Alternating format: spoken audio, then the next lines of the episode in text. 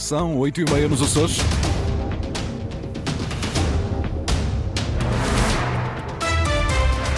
Vamos conhecer os títulos desta edição.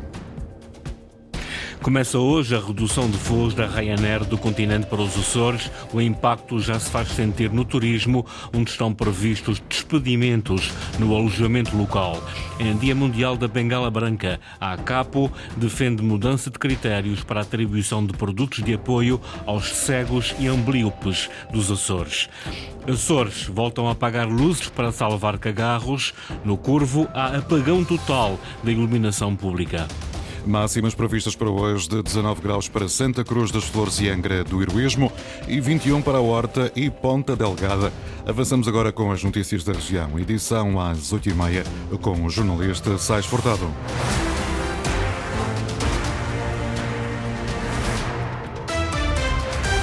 Começa este sábado o inverno IATA na aviação, desta vez marcado pela redução de voos na operação da Ryanair do continente para os Açores. Passa de quase 20 voos semanais para São Miguel e Terceira para quatro voos em cada uma das ilhas. Sandra Pimenta. 29 de março de 2015 vai ficar marcado como o dia que mudou o arquipélago dos Açores para sempre. A região, que até então era vista como o paraíso de poucos, passou a ser, graças à Ryanair, de descoberta para muitos. Desde então, a companhia aérea irlandesa de baixo custo passou a oferecer perto de 20 voos semanais que ligavam as ilhas de São Miguel e Terceira ao continente português. Só que a partir de hoje tudo vai mudar. As recentes negociações com o governo regional levaram à permanência da Ryanair na região, mas com custos elevados e com uma redução de voos para menos de metade. O que significa que São Miguel fica agora com quatro voos semanais, dois para Lisboa e dois para o Porto, às terças e sábados. Já a Ilha Terceira fica com as mesmas quatro ligações, mas às quartas e sábados. Já a Ilha Terceira fica com as mesmas quatro ligações, mas às quartas e sextas-feiras.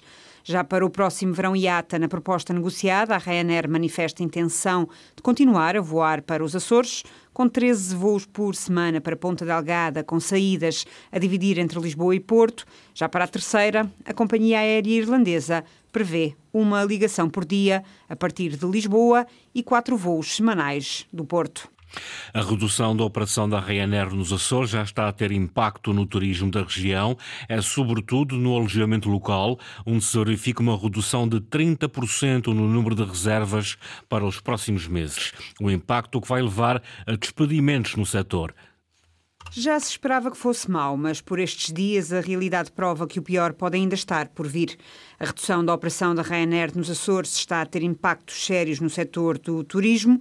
É o caso do alojamento local, que em relação ao mesmo período do ano passado baixou em 30% o número de reservas. Vai haver uma redução efetiva nas reservas, estamos a sentir, muito devido à Ryanair não está a existir nesse último trimestre e mesmo o próprio primeiro trimestre de 2024. As reservas são pontuais, quase inexistentes, por isto está, estamos a afetar bastante. Está a rondar os 30, menos os 30% eh, relativamente ao ano passado. Quebra de reservas e, consequentemente, de receitas que vai obrigar muitos empresários a despedir funcionários, admite João Pinheiro, da Associação de Alojamento Local nos Açores. O que aconteceu este ano? Sentiu-se aqui uma outra dinâmica e as, as próprias empresas, os empresários contrataram e a ideia era que isto continuasse o ano inteiro. Agora, havendo essa quebra, claro, não existirá volta a dar e vai haver com certeza a redução dos postos de trabalho no alojamento local. Alojamento local que precisa urgentemente de uma nova dinâmica promocional para combater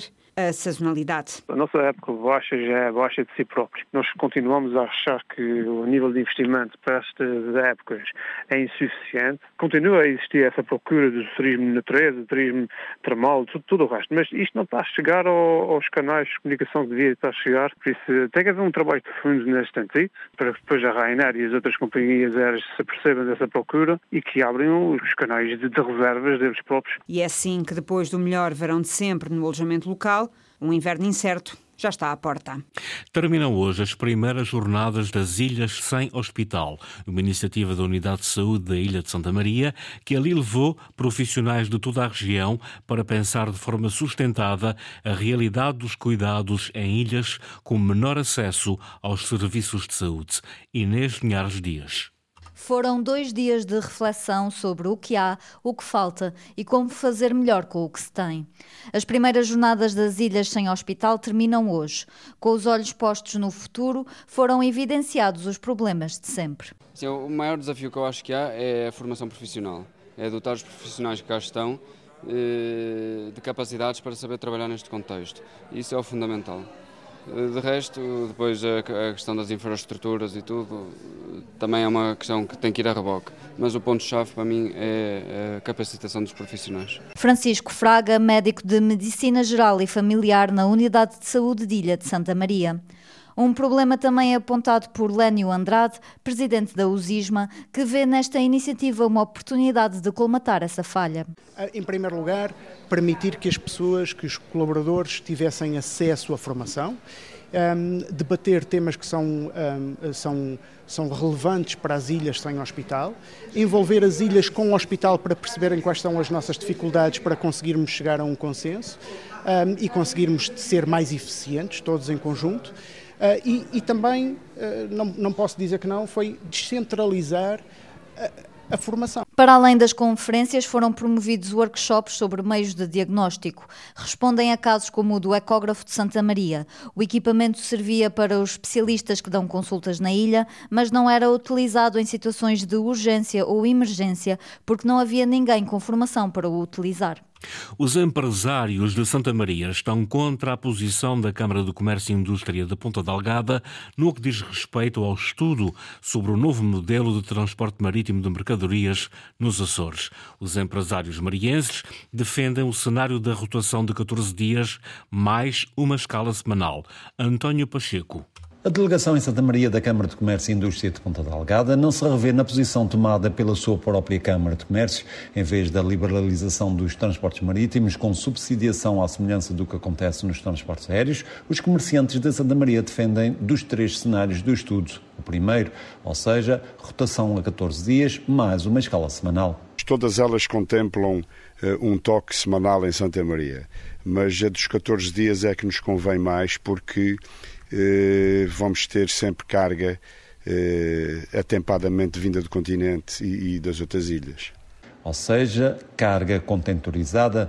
Maurício Travassos, delegado da Câmara de Comércio em Santa Maria, diz que a delegação já apresentou a sua posição de discórdia à Câmara de Comércio de Ponta Delgada, alegando que a solução defendida pela sede não serve os interesses dos marienses e, como tal, pede atenção. E eles vão ter que terem atenção a nossa reivindicação de forma a que eh, não pensem só, portanto, em Ponta Delgada, que os problemas de Ponta Delgada não têm nada a ver, de São Miguel não têm nada a ver com os de Santa Maria.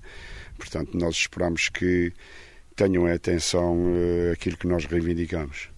A delegação da Câmara de Comércio em Santa Maria solicita também às autoridades competentes melhoria na operacionalidade do Porto de Vila de Porto para que seja viável o cenário que defendem, nomeadamente repor o cais a custava para os 132 metros e cota negativa de 7 metros. A ACAPO defende a uniformização de critérios para a atribuição de ajudas técnicas e produtos de apoio aos cegos e ambliopes dos Açores. Há uma diferença de processo entre a região e o continente, assunto que estará em destaque este sábado em Ponta Delgada, na comemoração do Dia Mundial da Bengala Branca. Luís Branco. Nos Açores, o acesso aos produtos de apoio aos cegos e ampliopes são mais demorados, mais burocratizados. O processo de segurança social para a atribuição de instrumentos de auxílio à vida destes cidadãos é diferenciado e existente no resto do país. Nós uh, gostamos de uniformizar e considerando que no continente a ACAPO já por si é a entidade prescritora, nós achamos que devemos percorrer o mesmo caminho, ou seja, uh, sermos nós já a prescrever diretamente, em vez de ser, neste caso, como acontece nos Açores, a própria Segurança Social a fazê-lo. Uh, o que, enfim, uh, é mais rápido a este nível no continente porque não envolvemos, o, uh, neste caso, a segurança social, portanto é mais, é mais, é mais direto. Diogo Costa, presidente da ACAP dos Açores, são instrumentos de apoio todos aqueles que ajudam à mobilidade, ao conhecimento, à orientação e à felicidade. Basicamente, a pessoa com deficiência visual percebe que precisa de, de, de, de alguma coisa, imagino, de um detector de cores, seja do que for, e depois contacta, uh, normalmente contactam a ACAP e é a CAP depois que inicia o processo junto da, da própria Segurança Social. Este fim de semana, a CAPO comemora o Dia Mundial da Bengala Branca, o símbolo da instituição. Nesta comemoração, para além das intervenções institucionais, serão divulgados os novos produtos de apoio aos cegos e embriopes de Portugal e a melhor forma de os adquirirem. Açores voltam a apagar luzes para salvar cagarros. Pelo quinto ano consecutivo, os Açores estão na linha da frente na mitigação da poluição luminosa sobre as aves marinhas a nível mundial. A partir de hoje, vários municípios e outras entidades desligam e reduzem a iluminação da orla costeira e portos durante a campanha SOS Cagarro. Em particular na Ilha do Corvo, que é realmente aquela que dá aqui o grande mote e em que desliga toda a Vila do, Vila do Corvo e que vai ter um apagão geral, apesar de já estar com as luzes ligadas em alguns períodos, mas agora no dia 28 até dia 2, terá mesmo, até dia 2 de novembro, haverá mesmo um apagão geral uh, por parte da Câmara Municipal do Corvo, em que toda a vila estará desligada uh, para que os cagarros possam sair em segurança.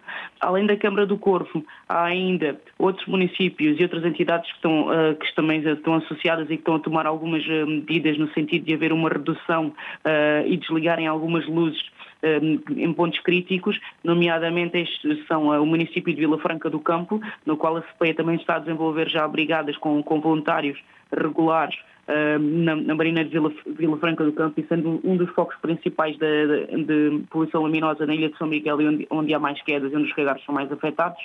E, além de, de, Vila Franca do Campo, também, neste caso, também aderiu ainda o município da, da, da povoação, a Lota Açor, também em Vila Franca do Campo, também, também promoveu a iniciativa de desligar alguns focos uh, críticos que existem na, na Marina e, e ainda a, a, freguesia do, do Foial da Terra. Tânia Pipa, da SPEA, a Sociedade Portuguesa para o Estudo das Aves, entidade promotora da iniciativa. Estas ações são realizadas no período de emancipação dos juvenis de cagarro, a partir das 21 horas, para minimizar o impacto da poluição luminosa nos primeiros voos desta destas aves, uma medida que pretende proteger o grupo de aves mais ameaçado do mundo. Assinala-se hoje o Dia Mundial do Judo. Em São Miguel, o Judo Clube de Ponta Delgada promoveu uma iniciativa em que os atletas foram desafiados a trazer um amigo para a aula. O Luís Gilbão esteve lá e conta como correu. O Judo Clube de Ponta Delgada não quis deixar passar em branco a data em que a modalidade é comemorada a nível mundial. A iniciativa, organizada pelo clube, é aqui bem explicada pelo jovem Mateus, de apenas 8 anos. Isso é uma coisa muito divertida, eu só venho hoje, eu jogo aqui ao lado e foi muito divertido hoje, foi. Tu sabias que sábado é o Dia Mundial do Judo? Ainda não sabia, só que aqui a minha amiga Sofia me informou para estar aqui presente hoje. Sofia, a amiga de Mateus, explica do que mais gosta no judo. Uh, eu acho que. Não sei mais ou menos, mas eu acho que é um, um ano. E o que é que tu gostas mais aqui? Uh, as brincadeiras. No meio de tanta confusão, Simão e Pedro vão admitindo que já começam a levar os treinos um pouco mais a sério. No início o treino leva. No final, eh, quando já acabou a aula, a gente diverte-se por aí. Eu pratico há cerca de sete anos, acho eu, mas eu só comecei a esforçar há muito pouco tempo. Brincadeiras à parte, Luís Paz, vice-presidente do Judo Clube de Ponta Delgada, explica qual o principal objetivo desta arte. O fundador do Judo pensou nesta atividade, na altura nem era em termos desportivos, pensou nesta atividade como uma maneira de formar gente boa gente melhor para a sociedade. O judo é então uma arte marcial fundada no Japão no final do século XIX.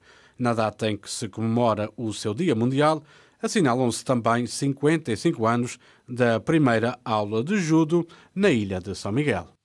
Este é também um fim de semana de desporto nas várias modalidades. São muitos os jogos e as modalidades que vão entrar em campo. Conferimos alguns dos principais jogos das equipas açorianas com o Carlos Rodrigues.